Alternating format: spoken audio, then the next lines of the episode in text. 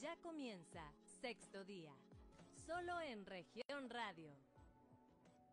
¿Qué tal? Muy buenos días. Bienvenidos a Sexto Día, este programa de información y análisis de Grupo Región, como siempre, para llevarle temas interesantes para la reflexión, para el análisis desde, eh, desde Grupo Región justamente para todo Coahuila.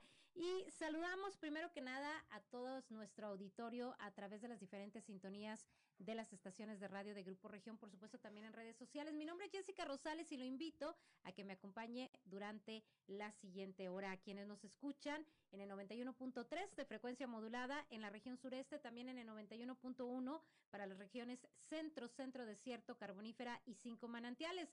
Saludamos, por supuesto, a nuestro auditorio a través del 103.5 para la región Laguna de Coahuila y de Durango. También en Piedras Negras, la región norte de Coahuila y sur de Texas en el 97.9 y finalmente para nuestros amigos de Acuña Jiménez y del Río Texas en el 91.5 de frecuencia modulada. Para quienes nos desean sintonizar en las redes sociales en este momento, transmitiendo a través de Región Capital Coahuila y las diferentes cuentas de Facebook que tenemos como Grupo Región. Así que hoy vamos a abordar un tema muy interesante, algo de lo que hemos hablado constantemente, pero pues es importante conocer los reglamentos y las leyes que rigen este tema que tiene que ver con la educación vial. Tenemos educación vial en Coahuila, en, la, en qué región del estado pues eh, hay menos educación vial, qué pasa con los procedimientos, cuál es el camino a seguir cuando usted eh, pues protagoniza algún accidente o es víctima de alguna situación vial. Pues el día de hoy nos acompaña de Grupo Región Miguel Ángel Garza Félix. Él es subdirector de la Policía y Tránsito de Saltillo, que nos va a platicar también sobre este tema. ¿Cómo está, Miguel? Muy buenos días. Buenos días. Gracias a Capital por el espacio que nos dieron el día de hoy, por estar aquí con ustedes. Buenas tardes. Al contrario, muchas gracias por acompañarnos. También está con nosotros Alfa Saraí Treviño Márquez. Ella es coordinadora de, de, la Unidad de Litigación de Delitos Culposos y Patrimoniales de la Fiscalía General del Estado. Muy buenos días, Alfa. Buenos días, muchas gracias por abrirnos el espacio y agradecimiento por parte del fiscal a este, eh, vaya, esta entrevista para hacer del conocimiento cuáles son los alcances de la Fiscalía en relación a hechos de tránsito. Perfecto. Muchísimas gracias. Y es que va a resultar muy importante saber precisamente en qué instancias tendríamos que recurrir ante alguna situación y también reflexionar sobre la educación vial, porque a veces, tal vez usted maneja un vehículo, pero no, no tiene idea del reglamento, cómo debe circular, cuáles son los derechos del peatón, cómo debe circular un eh, motociclista, alguien en bicicleta, que también entiendo que es parte también de, de, los vehículos considerados. Y bueno, pues vamos a comenzar con la información con eh, Miguel, Miguel Ángel Garza, subdirector de Policía y Tránsito, que eh, bueno, pues eh, Miguel, sabemos que es un tema complejo porque tiene que ver mucho con la educación de la sociedad. pero ¿cómo, ¿cómo ve usted la educación vial que tenemos? Digo, en el sentido de, de, de la experiencia que han tenido los tránsitos que a veces no todo tiene que hacerlo la autoridad, nos corresponde también a nosotros como conductores tener este conocimiento. Bueno, el, municipio de, Saltillo, por indicaciones de, nuestro alcalde, del ingeniero José María Frausto Siller y de nuestro comisionado de seguridad, del licenciado Federico Fernández Montañez, por el agrupamiento de tránsito y vialidad, pues bueno, día a día viene realizando acciones o tareas para, para reducir los accidentes automovilísticos como lo es el operativo antialcohol, como lo es los uh, operativos radar por la vida, que son las motocicletas que se encuentran en avenidas principales, monitoreando la velocidad de los, de los vehículos, el operativo invierno también, que se trata de cerrar los puentes antes de su congelamiento para evitar accidentes, y bueno, pues el operativo carrusel, que en tiempo de frío o de lluvia este operativo se implementa en las, avenidas principales para que todos los conductores de los vehículos vayan a una misma velocidad y pues prevenir los, los accidentes. En el tema de la concientización, como lo comentamos ahorita, que es un tema muy importante, nuestro alcalde acaba de empezar una campaña el 5 de febrero. No sé si han visto este, en espectaculares, en redes sociales, en medios de comunicación, el mensaje que dice que no mandes mensajes de texto porque puede ser el, último que mandes o que no puedes llegar a tu destino final. y pasan un video donde una persona, un, masculino, manda un, un, texto y por estar mandando el texto no llega a su destino. Entonces, por el tema de la concientización, también estamos enfocados en este tema y también, este, lo repito, aunado a las tareas que venimos haciendo por parte de la Comisaría de Seguridad. Perfecto. Miguel, justamente el tema de textear, eh, porque según los expertos nos indican que es una distracción que podría generar un accidente porque pues ya no son los mismos eh, habilidades para poder reaccionar ante alguna circunstancia. ¿Cuáles son las, las multas que hay eh, de este tema? Pues la multa por ir hablando por teléfono celular o ir texteando, pues sí, este, está algo, algo cara, este, es de 2.888 pesos por ir usando el, el, teléfono celular. Y pues sí genera un, un gran distractor el ir hablando por, por, celular. No es el único distractor. Nos ha tocado ver este, a personas que cometen infracciones por llevar algún bebé a bordo del vehículo cuando se va manejando o llevan alguna mascota consigo mismo. Entonces okay. hay otros distractores también por los que los, los vehículos, los, los conductores cometen accidentes. Ahora, qué bueno que habla del tema de la de, de, de ir con un bebé. Este, ¿cuál es la, la, regla que se tiene de los bebés? Porque luego hay gente, es que no puedes llevar a tu bebé como copiloto cargado. ¿Cuál es el, el reglamento que indica ahí con, con los pequeñitos? Indica que lo deben de llevar en el asiento posterior con su asiento el bebé. Ok, ¿no puede traerlo copiloto cargado? No, o... no lo pueden traer. Ok, porque son cosas que ya como que son normales para los automovilistas porque no traen esta conciencia o no tienen el conocimiento, ¿no? De lo que indica la ley. Y bueno, vamos a seguir platicando, Miguel, de este tema con usted, pero vamos ahora a darle la palabra a la licenciada Alfa Saraí Treviño Márquez para ver en el lado de la fiscalía qué, qué, qué corresponde en el tema de asuntos viales, qué tipo de casos son los que llegan ya con ustedes. Usualmente los casos que llegan a Fiscalía General del Estado son aquellos donde eh, ocurren daños, lesiones o homicidio. En este caso, cuando se trata de daños, usualmente en el lugar del accidente tienen la posibilidad de llegar a un acuerdo que se celebra entre los mismos, entre las mismas víctimas. No hubo hechos de sangre que se dice comúnmente. Cuando hay lesionados, eh, directamente lo que es las instituciones que conocen de hechos de tránsito primeros respondientes, lo ponen a disposición del Ministerio Público con detenidos, según aquí en la ciudad de Saltillo o en, la, en Ramos Arispe, Arteaga o General Cepeda, donde haya sido el accidente.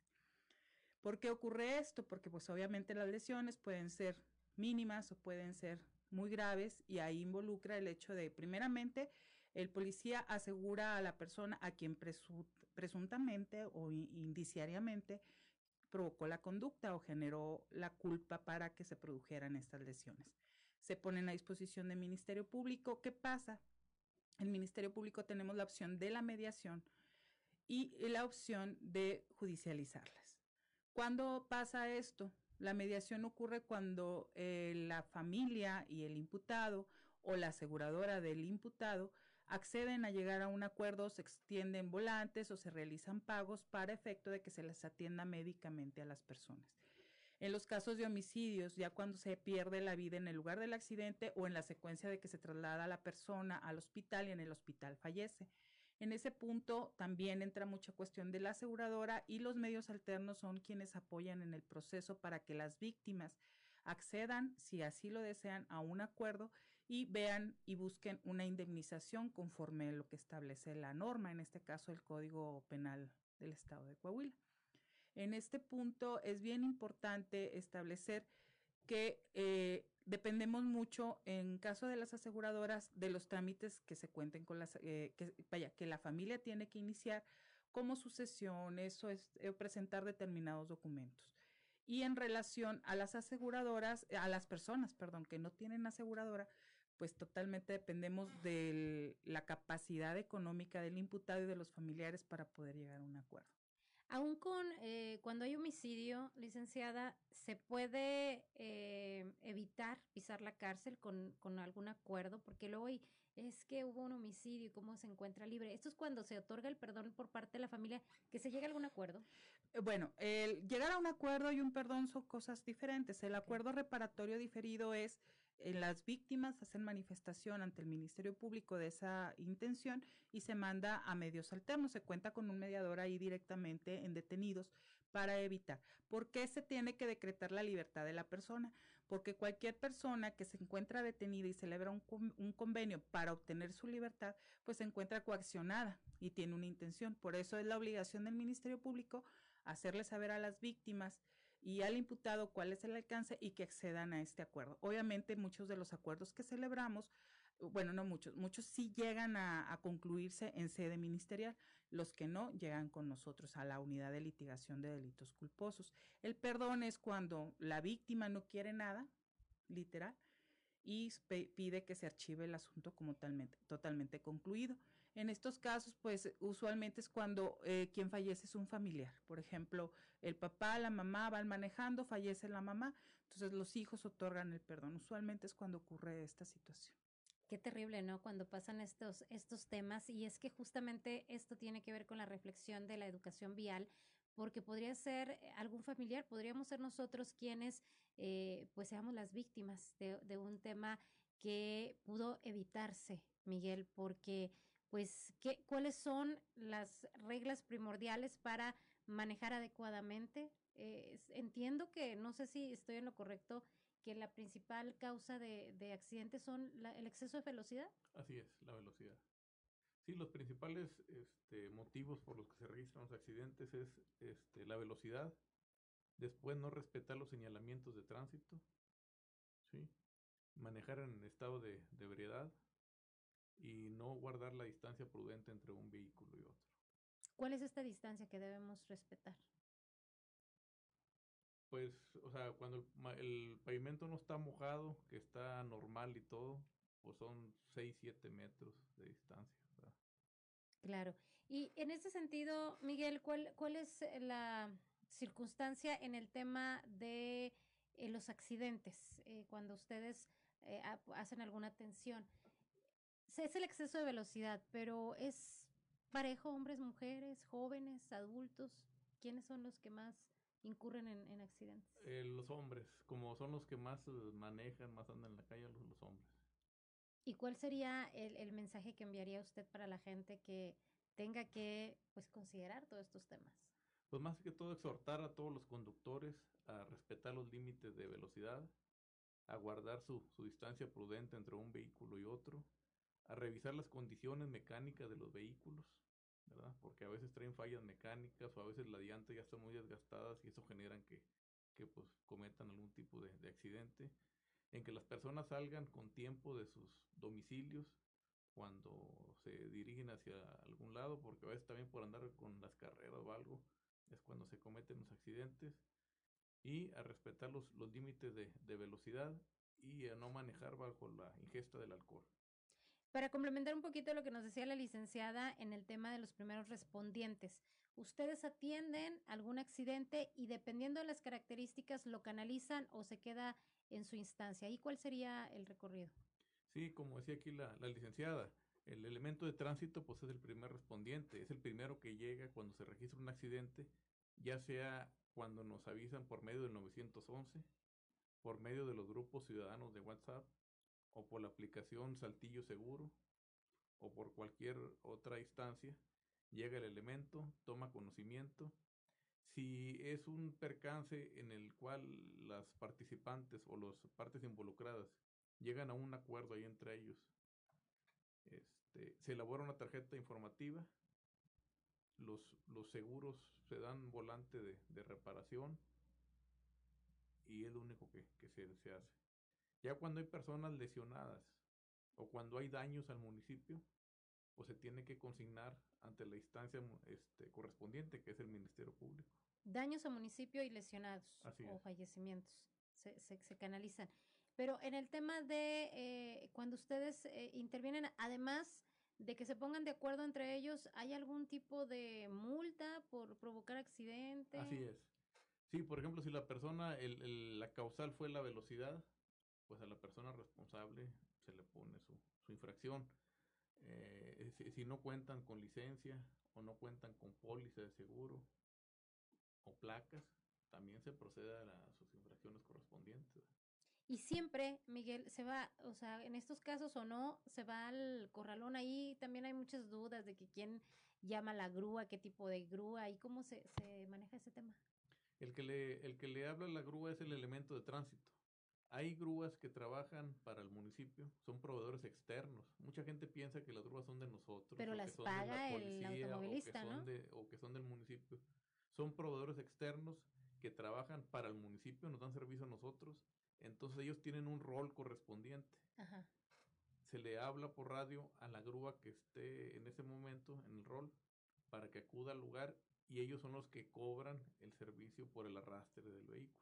Al automovilista. Así es.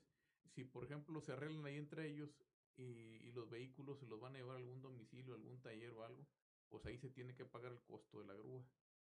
Si se consigna el Ministerio Público, bueno, pues ese, ese pago se hace ya cuando se libera el vehículo, ¿verdad? que se les entrega. Se paga lo que es la grúa y el corralón por los días que estuvo el vehículo ahí en el corralón. Ok, pero cuando se consigna, ¿verdad? Así es. Ya acá cuando se manda, se lleva a un taller o algo, se, se paga en ese momento. Sí, se paga en ese momento nada más lo que es el arrastre. del ¿Y no tenemos opción de buscar nuestra propia grúa? Sí, cuando, cuando es un percance en el que se arreglan ahí las partes y no se pide la grúa, Ujú. ustedes pueden decir, ¿sabes qué? Yo me llevo mi vehículo por mis medios, ahorita lo pido una grúa particular o traigo un remolque o algo y se llevan su vehículo, sin necesidad de nosotros pedir la grúa que esté en el rolo. Ujú, Ok, pero ya en el caso de consignar, sí, sí se, es necesario por parte de ustedes. Sí, porque se tiene que llevar el vehículo al corralón. Ok, Se hace el inventario, se lleva al corralón, se le da su copia del inventario a, a la persona, al conductor, para que sepa lo que trae el vehículo y las condiciones en las que se está ingresando al corralón. perfecto. Pues sin duda son dudas que luego la gente tiene porque ya protagoniza un accidente y no sabe cuál es el procedimiento que se tiene que seguir, que en el caso de la policía de tránsito de, eh, en Saltillo, pues bueno, ahí está muy claro las reglas de, cuando ocurre un incidente, cuáles son sus facultades y cuando llega la fiscalía, que son casos ya definitivamente tristes y graves, ¿no? Eh, licenciada, nos platicaba también de, de este tema de judicializar en aquellos casos. Sí ha habido personas que han ido a la cárcel por protagonizar un accidente y que, bueno, pues obviamente no, no querían eh, provocar esto. A lo mejor fue que dormitaron, a lo mejor no necesariamente estaban eh, bajo los influjos del alcohol. Sí se han dado temas. Bueno, sí, así es. eh, eh, hay que tomar en cuenta que estamos hablando de un homicidio culposo. La pena es muy inferior a un homicidio doloso. Entonces, Ok. en este caso, las causas por las cuales una persona queda en prisión preventiva procesal es toda vez que cuenta con alguna de las condiciones o riesgos de sustracción del proceso. ¿Cuáles son estos riesgos? Que no vive en la ciudad, que no tenga un domicilio fijo, que, este, haya tratado de darse la fuga al momento de cometer el hecho, otros tantos como eh, la afectación hacia las víctimas y la, la última afectación a la investigación. Es cuando quedan en prisión preventiva pero usualmente las carpe- carpetas que se judicializan con motivo de lesiones, daños o este homicidio culposo eh, pueden tener una medida cautelar menos lesiva, como puede ser la presentación periódica ante una institución como puede ser un MECA o el más el que sigue después de la prisión preventiva, lo que sería el brazalete electrónico. Pueden salir. Perfecto. Pues bueno, tenemos que irnos una pausa, pero regresando, regresamos con más de este tema de la educación vial y bueno, cuáles son las consecuencias de protagonizar algún accidente y bajo qué circunstancias. Así que no le cambie, quédese, está usted en sexto día. Yo soy Jessica Rosales. Regresamos. En un momento regresamos con más información. Estás escuchando Sexto Día, solo en región. Estás escuchando Sexto Día, solo en región radio.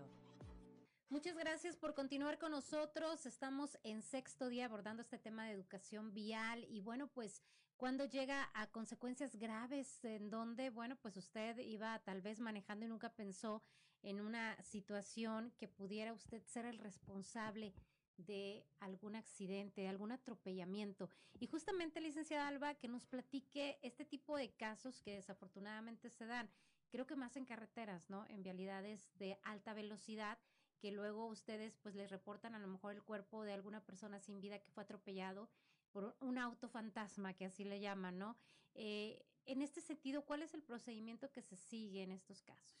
Bueno, cuando es en vías como carretera que se está señalando, lo primero es asegurar el cuerpo, verificar si en el lugar no quedaron indicios del vehículo que atropelló. Muchas veces este el lugar, como dicen, el lugar de los hechos habla por sí mismo. ¿En qué sentido se llegan a quedar pedazos del vehículo, una placa o algo que nos puede dar indicativo de qué tipo de vehículo se trata? Lo segundo es verificar si se cuentan con cámaras de seguridad. Eh, en este caso públicas por parte del Estado, por parte del municipio, se piden y nos remiten los videos para ver qué se alcanza a ver. Obviamente, este, dependemos mucho de la información que se genere en el lugar del accidente y que se genere vía información por medio de las corporaciones que manejan este tipo de sentido. Cuando llegamos a tener eh, una, un informe positivo, a que le llamamos informe positivo, obviamente a encontrar el vehículo, pues se procede al aseguramiento, se busca el chofer y se empieza el, el proceso de una investigación inicial. ¿Qué pasa en una investigación inicial? Obviamente hay consecuencias del hecho de que una persona impacte a un peatón y lo abandone. Se llama abandono de persona lesionada. Entonces agrava la condición de, su, de un delito que pudo haber sido un homicidio culposo, lo agrava y puede haber aumentos en las penas en algún mm, caso que se judicialice. ¿Qué es lo que pasa? Si llegamos a localizar al chofer, el chofer cuenta con seguro, lo mismo que se explicaba en la, en la entrevista anterior entra la aseguradora, repara el daño a favor de las víctimas indirectas, que pueden ser esposa, hijos, padres, dependiendo de qué este, familiares haya tenido la persona fallecida. También tenemos en consideración que cuando no hay esta reparación del daño, hablamos de judicializar desde nuestro punto como unidad de litigación culposos y, y pedir en este caso eh, la citación, la orden de aprehensión si la persona se dio a la fuga uh -huh. y ya en un momento dado eh, vincularlo a proceso y llevarlo, eh, si no hay una, un, todavía un, una forma de reparación, llevarlo a juicio y que se le sentencie. Obviamente las penas no tienen nada que ver con lo que la gente piensa porque es un homicidio, es una pérdida de la vida definitivamente, pero es culposa, no hubo intención en generar esa pérdida de la vida. Claro, es diferente a un homicidio doloso, es sí. que me acuerdo mucho del tema de los chorros, más o menos fue un asunto muy similar, pero ¿qué pasa, licenciada, cuando no se da con el paradero del el responsable por ciertas circunstancias que se dificultan eh, y hay víctimas? Eh, ahí, pues entiendo que hay algunas organizaciones que luego se suman a darles apoyo a las familias. En este caso se cuentan con unidades de atención a víctimas, lo que es el CEAP también para efecto de dar seguimiento a las investigaciones. ¿Qué es lo que puede pasar en un caso que no se ubique el vehículo? En este caso hay un archivo provisional que manejamos en la Fiscalía y nada más se giran órdenes, órdenes de investigación para tratar de dar con el paradero, en este caso de vehículos o de alguna pieza o alguna información, reportes en, en este caso en el 911, pero en algunos casos no es posible. Es, son pocos los casos que este, no llegan a resolverse en ese sentido y usualmente es cuando ocurre en carretera y donde ya no hay, alcance por parte de las cámaras de seguridad de gobierno del estado y del municipio.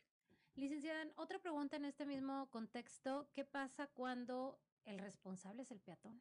Porque son avenidas rápidas, ¿quién tiene el derecho de paso ahí? Es el peatón corre y no, no tiene esta precaución de que los vehículos pues tienen que transitar a determinada velocidad y a veces es imposible pues eh, prevenir. Y al, me imagino que muchos se dan a la fuga por temor de que pues no saben qué, cómo actuar. Nosotros eh, lo que hace una investigación eh, en materia de homicidio, vámonos a un delito de este nivel, homicidio culposo, es primeramente dar con el paradero del vehículo. No el hecho de que una persona, en este caso un conductor, atropella a una persona, no quiere decir que sea responsable. Existe una pirámide de movilidad urbana en el cual obviamente siempre el peatón es primero, luego las bicicletas, las motos, los vehículos de, este, sedanes y después todos los vehículos de carga. ¿Quiénes tienen la mayor obligación? Los conductores de cualquier vehículo. Los peatones siempre deben de respetarse. Pero cuando el peatón se pone en una condición de alto riesgo, como es cruzar una vía, vamos a poner, cruzan por debajo de un puente peatonal.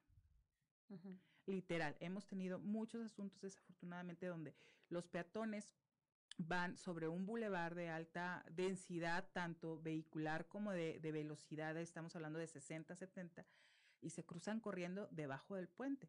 ¿Qué es lo que genera? Pues obviamente que lo atropellen. La familia o, eh, de la persona fallecida, pues eh, piensa que por la simple condición de que provocó la muerte es responsable el chofer, pero mediante un dictamen de tránsito terrestre se determina si hay o no hay responsabilidad. Los familiares de las víctimas tienen derecho a debatir esa información con otros nuevos dictámenes, aportar nuevos medios de prueba, pero desafortunadamente eh, cuando esto ocurre a nosotros nos obliga a hacer una determinación de no ejercicio de acción penal porque no hay responsabilidad para el chofer de la unidad. Perfecto, interesante este punto, licenciada, que nos explica. Miguel, eh, en el sentido de las causas, el número de accidentes que han protagonizado aquí en Saltillo, ¿nos podría compartir información? Sí, en lo que va de este año, del este, 2022, llevamos un total de 162 accidentes automovilísticos. En esos 162 accidentes ha habido 62 personas lesionadas y 5 personas fallecidas. Aquí cabe hacer mención que de estas personas fallecidas, tres de ellos han sido por este, accidentes este, motociclistas y, este, y pues los cuales no portaban con su casco. Ok. En este sentido de los motociclistas, qué bueno que lo saca a relucir. ¿Cuál es la condición ahí que debe prevalecer? Porque también a veces hay accidentes entre automóviles y motociclistas. Pero resulta que el motociclista se pasa por un, una, lateral que no corresponde. ¿Qué dice el reglamento en este sentido? ¿Cómo, es, eh, ¿Cómo se debe dar la armonía entre estos vehículos?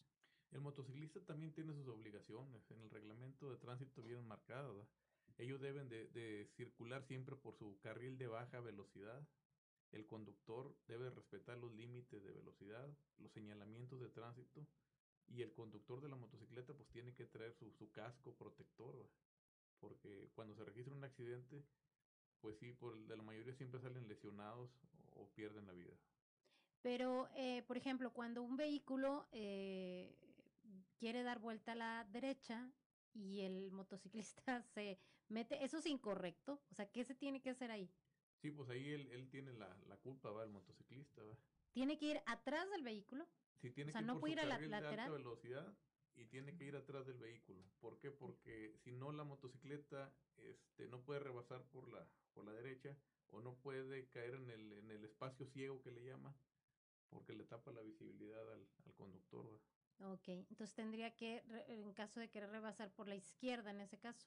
Sí, porque la mayoría de ellos, este, no sé si lo, hemos visto, que van zigzagueando y se van metiendo por, por todos lados y este y muchas veces los conductores pues no los no los vemos, ¿va? Así es. Y es cuando se registran los accidentes, pero ellos también tienen sus, sus responsabilidades, ¿verdad? Que también es lo mismo con las eh, personas en bicicleta, ¿no? También tienen que seguir las mismas reglas de un motociclista, por ejemplo.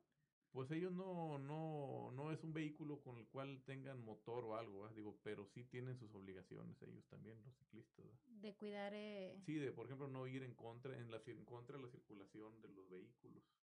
Claro, pues ahí es muy importante porque, como bien lo dice usted, pues se han suscitado accidentes que también lo que hablábamos, licenciada, no siempre la responsabilidad es del conductor, porque a lo mejor el vehículo pues tiene más fuerza y, la lesión se da para el motociclista. Pero, ¿dónde podemos encontrar, Miguel, los detalles de, de, las reglas que hay que seguir cada uno en, tema, en temas viales? Pues en el reglamento de tránsito, reglamento de tránsito y transporte, hasta ahorita, este, la última modificación que se le hizo fue en el 2000, creo que en el 2000, 2016, desde el 20 de diciembre del 2016 fue la última modificación que se hizo. Entonces, pues ahorita está, está actualizado. Ahí vienen todas las obligaciones de los conductores este, de motocicletas, bicicletas y de los peatones. También viene ahí. Eh, sí, viene todo especificado. Que lo podemos encontrar en la página del municipio. Saltillo.gov, ¿no? .mx es, es la página. Y en este contexto, pues sí, determinar eh, cuál sería la responsabilidad, porque ya cuando terminan lesiones, en daños, en homicidios, bueno, es otro procedimiento que se tiene que seguir acá en la fiscalía. El tema de los trailers, Miguel. ¿Cuál, ¿Cuál es la dinámica que han visto? ¿Ha bajado? Eh, porque luego los trailers también, por el tipo de vehículo, resulta un poco más riesgoso y ahí se han dado algunos eventos. ¿Cómo han visto el comportamiento luego de las campañas de concientización que se han eh, iniciado sobre esto, no? Pues estamos muy al pendiente de los, de los transportes de carga, de los trailers en estos casos. No deben de entrar ellos a la ciudad. Si no vienen ellos con un destino original, que vengan a cargar o a descargar y mediante su permiso que se emite en la Dirección General de la Policía y Tránsito, Okay. no pueden entrar ellos a la ciudad. Si ellos vienen de paso, tienen que usar lo que son los, los periféricos para no entrar por la ciudad. ¿Cuándo es cuando sí pueden entrar? Cuando su destino sea venir a descargar, Un tengan, comercio. tengan su, su permiso y que vengan en su horario que se les permite. Ok. Por ejemplo, si viene un, un camión, un tortón, este, a la zona centro a descargar, pues tiene que venir entre 10 de la noche y 6 de la mañana en el horario que le especifica el permiso. Si viene a la 1 de la tarde, a las 4 o 5, pues va a causar un congestionamiento vial o va a provocar algún tipo de accidente. Claro, entonces tiene que sacar un permiso para que pueda circular, que la gente que ve este tipo de vehículos tendrían esta circunstancia, ¿no? Sí, cabe hacer mención que estos permisos se emiten en la, en la dirección de la policía, en atención ciudadana, en un horario ahí de, de 8 de la mañana a 8 de la noche y pues son gratuitos estos, estos permisos. Hemos tenido reuniones con las cámaras de, de transportistas y pues les damos la recomendación ¿no? de que aquí en Saltillo este, no está permitido transitar por arriba de los puentes, tienen que usar las, las laterales, Okay. por eso a las entradas de la ciudad hay señalamientos donde dice que está prohibido transitar por arriba de los, de los puentes. Claro, y, y este operativo del que nos hablaba al inicio, Miguel, eh, tenía el objetivo también de, de sacar cierto, ciertos vehículos, ¿no? Que, que entiendo que son, no sé si de personal, para desahogar algunas avenidas que estaban muy congestionadas. Bueno, este operativo que inició la semana pasada por indicaciones del comisionado de seguridad, del licenciado Federico Fernández Montañez, hicimos, tuvimos una reunión previa con el área de semáforos de señalización, el área de tránsito, el director de la corporación, el capitán Hugo Gutiérrez, y se acordó desviar los camiones de transporte de personal en lo que es Nazario Ortiz Garza, desde lo que es Nazario Ortiz Garza y Boulevard Galerías hasta lo que es Nazario Ortiz Garza y Luis Echeverría. ¿Por qué? Porque esto nos está causando un gran congestionamiento vial en los vehículos que transitaban de Nazario, de norte a sur, y al incorporarse por el deprimido para agarrar Lea, ahí todos los camiones hacían una doble fila, obst- obstaculizaban la circulación y en muchos casos se provocaron accidentes. Entonces, con este operativo vial que se está implementando de lunes a sábado, entre semana lo implementamos de 7 de la mañana a 9, en la tarde de 5 de la tarde a 7 y media, y el sábado de 1 de la tarde a 4, se está agilizando más el, tráfico. Ha habido muy buenos comentarios de la ciudadanía de que están este, haciendo menos tiempo a sus domicilios debido a este operativo que se implementó. Se está mejorando, ya que estos operativos inician ya como una cultura, ¿no? También de la gente de poder eh, utilizar esta dinámica para un mejor flujo de, de las unidades. Sí, tenemos la, la indicación de, de, nuestro alcalde, del ingeniero José María Frausto Siller, de estar muy al pendiente de todos estos temas de vialidad. Empezamos el año y empezamos con la implementación de los bordillos reductores de velocidad en Arispe de la Maza. Posteriormente pusimos un dispositivo de vialidad en lo que es Lea al poniente de la ciudad. Pusimos elementos de tránsito con control manual en lo que es Lea Isidro López, Lea y 20 de noviembre, Lea y Las Torres y Lea y Júpiter. Esto también lo pusimos en un horario de 6 de la mañana a 9 y posteriormente de 1 de la tarde a 3 y de 5 a 7, que es en la hora que más flujo hay, debido a que pues en esta arteria desahoga todo el tráfico que viene del poniente hacia la ciudad. Perfecto, pues bueno, hay interesante este tipo de operativos para mejorar el tema de la vialidad. Licenciada, preguntarle otro tema. Tiene que ver con el, la cuestión cuando el accidente lo protagoniza un menor de edad. Sabemos que la ley no permite, creo, hasta menos de 18 años que estén circulando. ¿Quién, quién, ¿Quién es el responsable? No sé si los papás. ¿Cómo está el tema ahí cuando quien protagoniza el accidente es un menor de edad? En este caso hablaríamos de adolescentes, menores infractores. Sabemos que un adolescente se considera este, eh, antes de los 18 años. En la ley, en este caso especial para eh, la cuestión de adolescentes, establece las edades de los 12 a los 14 a los 16. Entonces, ¿quién es responsable? Directamente los padres. En este caso, eh, eh, existiría la responsabilidad penal pues, para el, adolescente, pero la responsabilidad de la reparación del daño recae en los padres, quienes permitieron que el menor circulara a bordo de algún vehículo automotor. ¿Esto significa, licenciada, que el menor pudiera, en caso de que hubiera homicidios o algo, pisar la cárcel si no se llega a acuerdos y los, los papás hacerse cargo del tema económico? Sí, bueno, eh, es difícil, volvemos al punto, son delitos culposos, penas son muy bajas y en materia de adolescente, ah, vaya, se prioriza eh, otras formas en que el menor, otras medidas para que el menor asista a su proceso. Entonces, difícilmente un menor quedaría en prisión preventiva con motivo de una de un homicidio culposo, salvo que el menor no sea de aquí de la entidad, que ese es un riesgo muy palpable de que se pueda sustraer de la acción de la justicia. Y es que luego los papás eh, pues quieren impulsar al, al, al, menor para que aprenda a manejar, pero eh, en este sentido pues desafortunadamente luego sí se dan estas circunstancias, ¿no? Porque no tiene la capacidad todavía tal vez o por alguna otra circunstancia y, y es responsable de algún accidente. Miguel, eh, las eh, licencias no se piden a menores de edad. No, aquí en Coahuila no hay licencias para menores de edad, ni con autorización de los padres no hay licencias. No sea este contexto. Y bueno, pues hablando de licencias, en el próximo bloque me gustaría platicar con ustedes sobre esta inquietud de alguna gente porque hablan de que si esta expedición de licencias se da correctamente es decir, somos capaces o no de manejar un vehículo, qué requisitos son los que se tienen que cumplir, porque a veces señalan que solamente son como exámenes teóricos, no hay una, no hay una prueba eh, práctica que determine esta circunstancia. Pero bueno, vámonos a un corte nuevamente y regresamos con más ya en el último bloque, ya en las recapitulaciones finales y sobre todo las reflexiones de la importancia de la educación vial luego de que usted ha escuchado, bueno, pues, ¿qué podría suceder en caso de que usted sea responsable de un accidente o sea la víctima? ¿Cómo se dan estos casos? ¿Cuáles son las facultades de las distintas instancias? Así que no le cambie, siga en sexto día. Mi nombre es Jessica Rosales. Vamos a la pausa y regresamos. En un momento regresamos con más información. Estás escuchando Sexto Día, solo en región radio. Estás escuchando Sexto Día, solo en región radio. Regresamos a sexto día platicando el día de hoy de este tema de educación vial, pero ¿qué hay que hacer nosotros ciudadanos? Porque luego todo se lo dejamos a la autoridad ya cuando somos parte de algún accidente. Bueno, no sabemos el camino y a veces responsabilizamos pues incluso las propias autoridades. Pero ¿qué nos toca a nosotros ya luego de escuchar usted todas estas experiencias?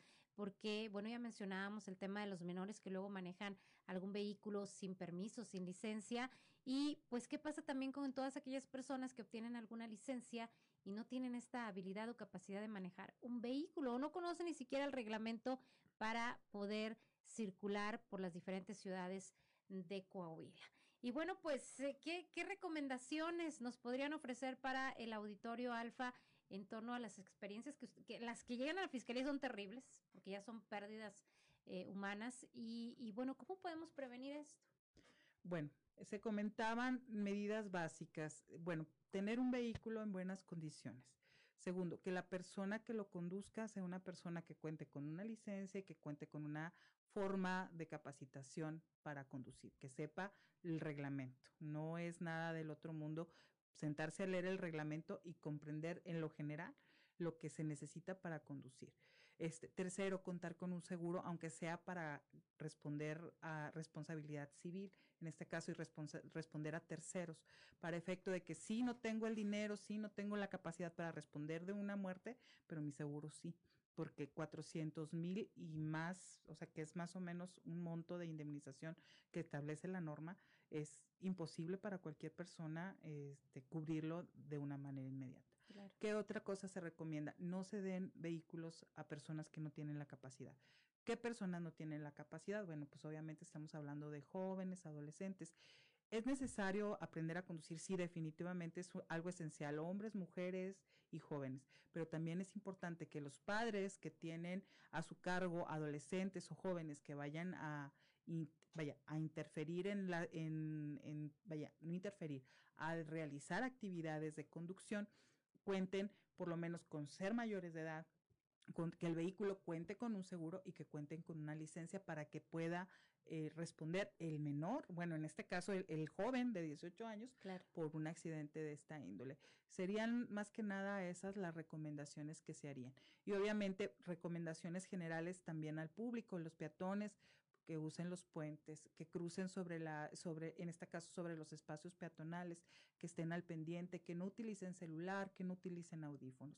A las personas que circulan en vehículos de menor capacidad, como lo son motocicletas, como lo son bicicletas, pues que lo hagan por las zonas que les se encuentran permitidos. Bicicletas no pueden andar este, sobre los puentes, tienen que ir por las laterales del lado derecho, este, y como dice, siempre en el sentido de la circulación. Y motocicletas hace una pregunta, ¿por dónde van?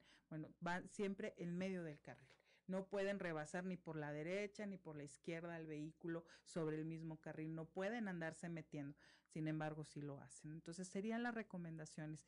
Y pues obviamente todos los conductores eh, no tomen, cuando, cuando no tomen, no este, eh, utilicen el celular y no lleven distractores. ¿Qué distractores pueden ser? Música muy fuerte que no nos permitan y ante todo también ser muy, tener una condición cívica hacia las instancias, porque muchas veces tenemos la situación de que se hacen estos mmm, cúmulos de o, o, o, cuellos de botella uh -huh. de circulación eh, agilizar nosotros mismos, permitir que pasen eh, los otros conductores para que el flujo de circulación sea mejor en la entidad. Realmente esto yo creo que es un tema para todos muy estresante, entonces tener esos cuidados más que nada. Claro, y, y colaborar todos porque es un, es un tema y una problemática que si no apoyamos, pues la hacemos más compleja todavía, ¿verdad?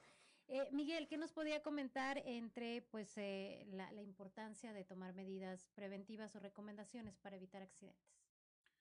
Bueno, este, más que todo de recomendación, hacemos la, la invitación a todas las áreas. Nosotros contamos con un área que se llama seguridad escolar.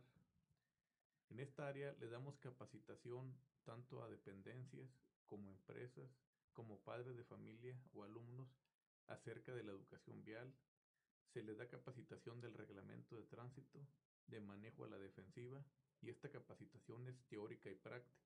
Okay. Entonces, también contamos con un escuadrón motorizado de la policía, por si algún club o a, a algunos ciudadanos quieran ir a que les den una capacitación del uso de conducir de motocicletas, digo, con todo gusto se los podemos dar. Esto, digo, pues para, para prevenir accidentes. Perfecto. Entonces, a través de ustedes se puede hacer la solicitud para esta capacitación. Así es. A cualquier eh, sector de la sociedad. Sí, hemos dado capacitaciones al Instituto Municipal de Transporte, a los choferes de taxis, a los choferes del transporte urbano, a choferes de, de transporte de personal. Y pues eh, contamos con un departamento también este, de patrulleros escolares que se les llama. Ajá. Estos patrulleros escolares son padres de familia y elementos de tránsito que apoyan a la vialidad de las escuelas en las horas de entrada y salida. Que no se estacionen en doble fila, que es algo que los padres también en, en, en, en áreas escolares incurren mucho. Sí, apoyar en el ascenso y descenso de los alumnos y en que respeten las áreas peatonales, las áreas de acceso y en estar agilizando el tráfico. Así es, Miguel, y sobre todo también preguntarle, porque nos estaban eh, solicitando esta inquietud, el tema de las banquetas, que los vehículos se estacionan arriba de las banquetas. ¿Esto implicaría alguna infracción? Sí, hay una infracción. Hay una infracción por estacionarse, ya sea motocicletas o vehículos arriba de las banquetas. No deben estar en, en no, ese, no, en ese deben sitio. dejar el área libre para los peatones. Se obstruye y se podría generar riesgos. Así es. Perfecto, pues ahí está esta inquietud porque sí, luego se hablaba de algunas colonias, sobre todo para eh, poder evitar ¿no? este tipo de situaciones. Y otro tema que lo mencionaba, licenciada, que luego nos estresamos todos, pues luego los, los conductores terminan peleados, embroncados y golpeados porque la vialidad no fluye y bueno, creen que es problema del de adelante o del de atrás. ¿Qué recomendación para que mantengan la calma, Miguel? Eh, porque bueno, es un tema bien complicado. Sabemos que todos estamos, bueno, en vamos en la misma situación y circunstancia, a lo mejor en horas pico, que es cuando hay más, eh, más complicación vial. Eh, aquí, ¿qué hacen ustedes como tránsitos para mantener la calma? Porque es muy difícil, sobre todo cuando hay todos estos cuellos de botella, todo el mundo se estresa, todo el mundo se dice groserías. ¿Cuál sería ahí el tema? Pues más que todo estamos muy al pendiente del área en la que podamos apoyar. como lo repito, tenemos la, indicación de, de, nuestro alcalde, del ingeniero José María Frausto Siller, de apoyar en todas las áreas donde, donde se requiera este, que haya conflicto vial, tanto elementos de tránsito como preventiva, estamos muy al pendiente. Con estos operativos que se han implementado ahora desde que empezó la, la administración de, de, nuestro alcalde, tanto los bordillos reductores como el operativo del Poniente y ahorita el de Nazario, hemos recibido infinidad de llamadas telefónicas y de oficios que mandan pidiéndonos elementos de tránsito para apoyar, por ejemplo, en Musa de León y Moctezuma, que en un horario de 6 a 7 de la tarde hay mucho congestionamiento vial, para pedir apoyo de vialidad en algunos colegios, escuelas y todo eso. Entonces, eh, siempre que nos mandan un reporte tratamos de, de, cubrirlo de la mejor manera y este también a través de los grupos de WhatsApp se puede hacer el reporte. Sí, claro. Sí, este todos los todos los las peticiones son bien recibidas, ya sea por la aplicación Saltillo Seguro o por los grupos ciudadanos de WhatsApp o por el número también de la policía que es el 414-1114, ahí nos llegan también muchos reportes o en atención ciudadana cuando nos llevan algún tipo de oficio. Perfecto, sí, porque luego se da este tema del, del, del problema vial, se llega a un conflicto entre automovilistas y ya van a otra instancia, ¿verdad? Porque ya es otro, otro tipo de delitos y hay lesiones y hay este tipo de temas. Entonces, bueno, pues ahí dejarlo a la reflexión de la gente, eh, sobre todo de la sociedad que colabore con las instituciones que se encargan de esto, ya sea con la fiscalía, cuando sean estos casos, dar el entendimiento, ¿no? También para ver qué tipo de caso es, que corresponde, y con los eh, policías de tránsito, porque a veces estamos muy estresados y bueno, no entendemos razones, pero tampoco conocemos el reglamento. Métase ahí a la página del municipio saltillo.go.mx para que pueda consultar el reglamento eh, de tránsito y bueno, pues en algún momento prevenir prevenir los accidentes. Yo les quiero agradecer muchísimo a ambos que hayan que nos hayan acompañado el día de hoy a platicar de este tema tan importante para nuestra sociedad y que bueno, pues vamos aprendiendo poco a poco, ¿no? Como ciudadanos a tener esta educación que creo que nos falta bastante y no los han dicho mucho. Tenemos pésima educación vial y hay que reconocerlo porque lo importante es eh, buscar soluciones, ¿no? Para poder cambiar esta circunstancia en todo el estado. Pero bueno, muchas gracias Miguel por acompañarnos el día de hoy, Alfa, en este tema que, bueno, pues sus aportaciones han sido muy, muy importantes. A la orden. Bien, pues nosotros ya nos vamos, auditorio, pero acuérdense que el próximo sábado tenemos otro tema más de sexto día. Hoy agradecemos a Miguel Ángel Garza Félix, subdirector de Policía y Tránsito del municipio de Saltillo, y a la licenciada Alfa Saraí Treviño Márquez, coordinadora de la Unidad de Litigación de Delitos Culposos y Patrimoniales de la Fiscalía General del Estado. Pero sobre todo usted que nos acompaña cada sábado en estos temas en donde es importante el análisis, pero sobre todo la reflexión. Yo me despido, mi nombre es Jessica Rosales y le deseo que pase un excelente fin de semana. Te esperamos el próximo sábado a las 10 de la mañana. Hasta el próximo sexto día, solo en región radio